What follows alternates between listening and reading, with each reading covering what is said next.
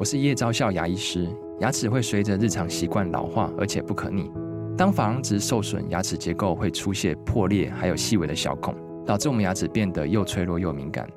这边我真心推荐贝欧尼修复牙膏，内含 BioHAP 成分，搭配正确的刷牙习惯，经科学实证，可在两周有效让牙齿再矿化，修复受损珐琅质的细微小孔。相关资讯及购买通路，请参考资讯栏连结。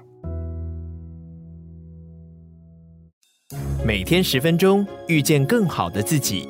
远见天下文化 Podcast 一号课堂。大家好，我是丁学文。时间很快啊，一个礼拜转眼就过去，不知道大家有没有多吃几颗粽子啊？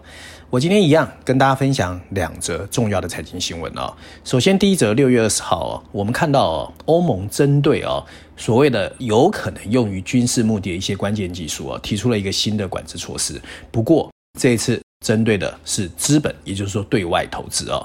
据称哦，欧盟执委会会在新安全战略中哦列出一份经过风险评估的所谓技术清单啊，那作为管理对外投资的依据。那会员国呢，最快今年九月就会开始采纳啊。此外，欧盟执委会还准备协调整个欧盟地区的出口管制措施。事实上啊，在六月六号啊，其实我说过。中国的红杉资本宣布啊脱离美国之后呢，其实就已经有一些让我们感觉到下一波可能是针对资本管制的蠢蠢欲动啊。那我们要怎么解读欧盟的这个动作？目标是剑指中国吗？那美国有没有类似的动作呢？这是一个正确的战略方向吗？首先呢，我们来看看国际媒体怎么说。路透社的标题写的是欧盟针对军品出口管制和对外投资加重风险管控啊。第二个外交杂志啊，白宫即将对美国在华投资采取前所未有的行动，美国也有动作喽。然后经济学人怎么说呢？经济学人说，美国政府以国家安全为理由啊，考虑对外向资本实施更严格的规定。其实大家都知道哦，美国跟中国的关系不好。虽然布林肯去了北京一趟哦，不过大家也看得出来，其实不敢说不欢而散呐。不过其实只能说有 touch，但但是双方是不是开始和解？没有。那中国国务院总理李强呢，其实也展开了上任后的第一次欧洲访问哦，试图拉近中国和欧盟关系来反制美国。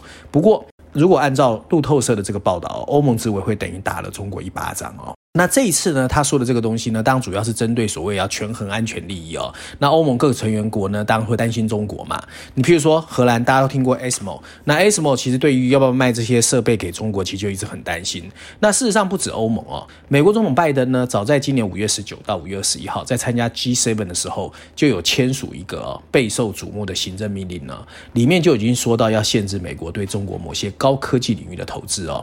那填补美国一个主要的监管缺口，就是资资本的管制哦，那在这个之前呢，美国财政部下设的哦，美国外国投资委员会 CFIUS，还有美国商务部的工业跟安全局 BIS，也分别监管呢，有对出口限制开始瞄向所谓的资本控管。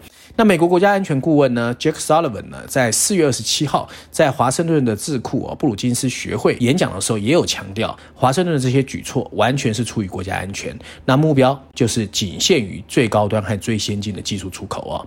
那预计整个行政命令呢，针对的主要是企业投资，不过它里面也没有撇开私募股权和风险投资，所以这整个事情对全世界来说，其实就变成是说大家都没有想到哦。不过当不管是欧盟或美国，他们有特别强调，主要 focus 在所谓的先进半导体、人工智慧和量子计算，因为这些东西他们觉得是跟军事比较可能有关联。那但是这个里面呢，其实还是有很多人有很多的质疑啦，因为呢，你到底怎么去定位所谓的投资范围的限制？你按照美国外交杂志的报道。拜登审查美国对华投资的行政命令，原本在去年就要定稿，就是因为里面有太多的争议，很多人有分歧，所以一直拖拖拖拖到今年。那半导体技术长期以来一直受到出口管制的制约。那以人工智慧为例呢，它是更广泛。你人工智慧怎么去定义？那人工智慧将来如果是所有东西的 fundamental，那你要怎么去定义深层式人工智慧啊？那另外在投资相关交易方面，还有你怎么定义美国人呢？因为呢，很多人呢，其实包括美国的养老基金，他可能透过投资，譬如说我今天如果去投资新加坡的私私募基金，在投资中国算不算？还有很多养老基金跟大学的捐赠基金，也可能透过海外或 BBI 的私募基金，甚至透过私人银行的一个 portfolio 资本配置去投资，所以这里面有很大的争议啦。那能不能要求投资人对每个关联公司和合资企业进行 due diligence 就是尽职调查？很难说。还有呢，人工智慧我刚才提到了，直接或间接，你怎么去定义？所以呢，其实不准所有的资金投资中国。其实这个东西真的看起来是有点悬的哦。不过这里面倒是可以让我们去相信一件事：第一个就是美中脱钩的趋势。到底是加剧还是和缓？虽然在 G7 的时候，我们看到美国已经不再说脱钩，他说所谓的去风险，但是呢，布林肯也去了。不过这一次又来了一个资本打中国一巴掌，所以到底情况会怎么发展，真的很难说。那按照美国经济分析局的数据哦，截至二零二一年，美国企业对中国的累积总投资金额超过了一千两百亿美元。不过，一半以上用于制造业，对于所谓电脑或电子产品的投资，大概是一百二十八亿美元，大概十分之一啦。所以现在大家比较关注的是说，本来呢，所谓 FDI 投资中国的大部分是制造业，不过现在大家知道，因为供应链脱钩嘛，所以很多的供应链已经往东南亚、印度去移，所以相对来说，可能跟他关心的一些高科技产业，它的比例就会变高。所以北京会采取何种措施，所有人都在看。不过呢，很多人也认为中国一定找得到可以杠杆的一个动作。你譬如说稀有金属。啊，或者稀土这些东西，其实中国是很有影响力。如果中国也开始防止你美国跟欧盟用那些东西，其实对他们有一些电动车跟绿色转型就有影响哦。那事实上，过去从矽谷流向中国的科技投资，其实在疫情以后这三年就已经减少很多了。因为呢，其实中美的情况其实真的很严重。以 venture capital 来说，从二零一八年的 peak 来算的话，已经跌了八成以上。所以，随着中国商业环境的恶化，现在看起来也没有逆转的迹象。那红杉资本退出中国，我个人觉得，只是一个开始。如果资本市场也开始脱钩，我想对全世界企业啊，还有消费者，甚至投资人来说，其实更难去做一些决策啊。所以多边世界的分裂，我看覆水难收啊。今天第二则新闻啊，我又要谈半导体。六月十五号，南韩媒体报道。近期，中国半导体企业频频在韩国的征才网站上明目张胆挖角半导体人才。六月二十一号，南韩的 KOSPI 啊，就他们的加权指数呢，也下跌，创了六个月以来的新低，连续三个交易日收黑。那主要是半导体领跌。那日本媒体呢，也在四月就公开示警，半导体看起来供过于求，记忆体重灾区，半导体厂商可能面临洗牌，这是日媒的说法哦。那我们要怎么去看这些韩国跟日本的一些变化？台湾半导体又可以有什么启示哦？我们先看一下国际媒体最近有哪些报道。南华早报新加坡的哦，它的报道是说，由于亚洲半导体供应链格局的变化，五月份中韩科技贸易下滑哦，真的在下滑。其实说不止台湾的这个半导体出口下降哦，韩国也是。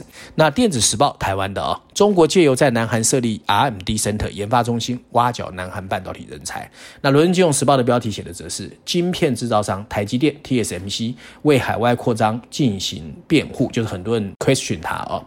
那事实上呢，台湾一直有一种很想赢韩国的气氛。台湾的人均 GDP 在二零零四年的时候第一次被韩国超越，然后十八年后再整个逆转。其实韩国人那时候就很担心。不过主要原因当然知道护国神山半导体。那四小龙时代呢，其实台湾经济一直到一九九零年代都是领先韩国的。不过在二零零四年呢，我们该看到了被韩国超越。然后呢，后来因为半导体，台湾发展比较好。那台湾的半导体为什么发展比韩国来得好？因为台湾主要是以所谓的逻辑半导体，然后韩国是以记忆体半导体。其实他们的 margin 是不一样的哦。那近十年来，台韩经济成长逐渐缩小，韩国的年均 GDP 是百分之二点六，其实比台湾的百分之三点二来的低。那根据 ADB 亚洲开发银行的报道，台湾今年的经济成长率百分之二也会比韩国的百分之一点五高。那为了克服中小企业为主的经济结构，台湾也会全力支持半导体。所以呢，其实台湾看起来这几年发展比韩国好。不过呢，半导体你不管是记忆体也好，逻辑晶片也好，其实大家都是半导体产业嘛，所以你说怎么可能不影响？然后呢，台湾从二零二一年呢也开始收紧相关法规，因为大家都担心中国来挖人嘛。那台湾其实被挖的人也蛮多的，不过韩国被挖得更惨哦。我们过去没有怎么关心韩国，因为韩国对于所谓的跳槽啦，或者是 non-compete，或者你到中国去工作，没有像台湾抓这么紧，所以韩国被挖的人也蛮多的哦。不过二零二二年十一月底。台积电的现在的董事长刘德音哦，其实曾经在一个三三会的闭门演讲的时候说过哦，他认为全球半导体人才呢，其实人才问题是最大的，这个我非常赞成哦。如果你今天回头去看台湾的半导体到底为什么可以发展这么好，除了当时的政策，还有全世界产业链开始往亚洲移转之外，其实很重要是台湾的人才。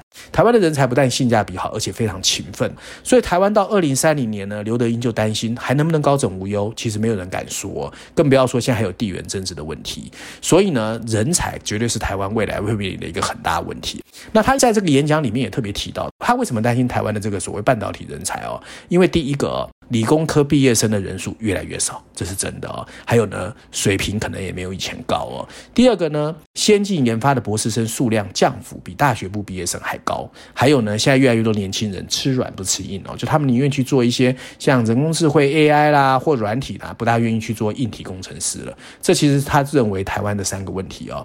那除此之外呢，我们最近也看到台积电举办了一个股东会嘛。那股东会里面也有人在问董事长说啊，台积电未来有什么挑战？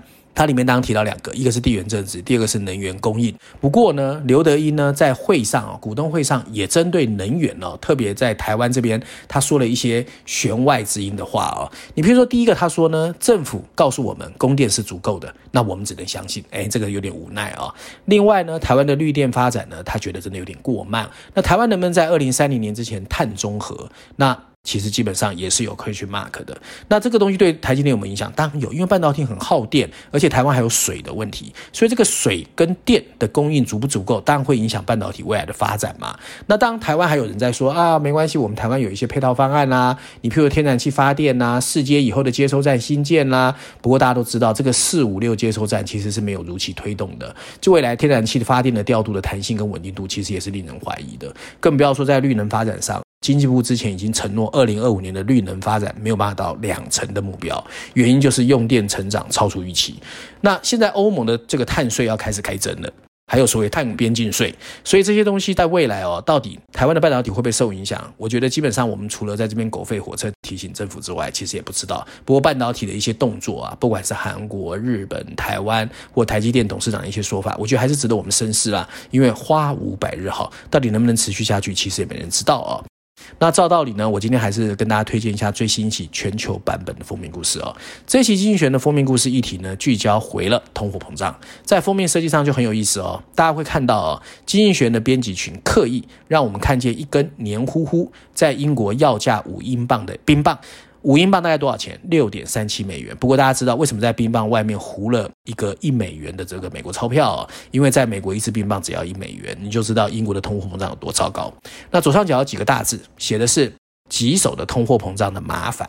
那经济学这次用了绪论第一篇和 Briefing 专文第二篇，英国板块第一篇有三篇文章，尝试告诉我们那个挥之不去的通货膨胀后遗症可能才要开始外溢，并带我们去看看各种意想不到的痛苦。确实，你眨眼去看，全球经济好像已经摆脱了困境。在美国，年度通货膨胀率已经降到了百分之四，去年它一度超过了百分之十，经济衰退看起来遥遥无期。美国联储会好像已经决定要暂时停止升息。那在经历了可怕的二零二二年之后，股市也一直在庆祝。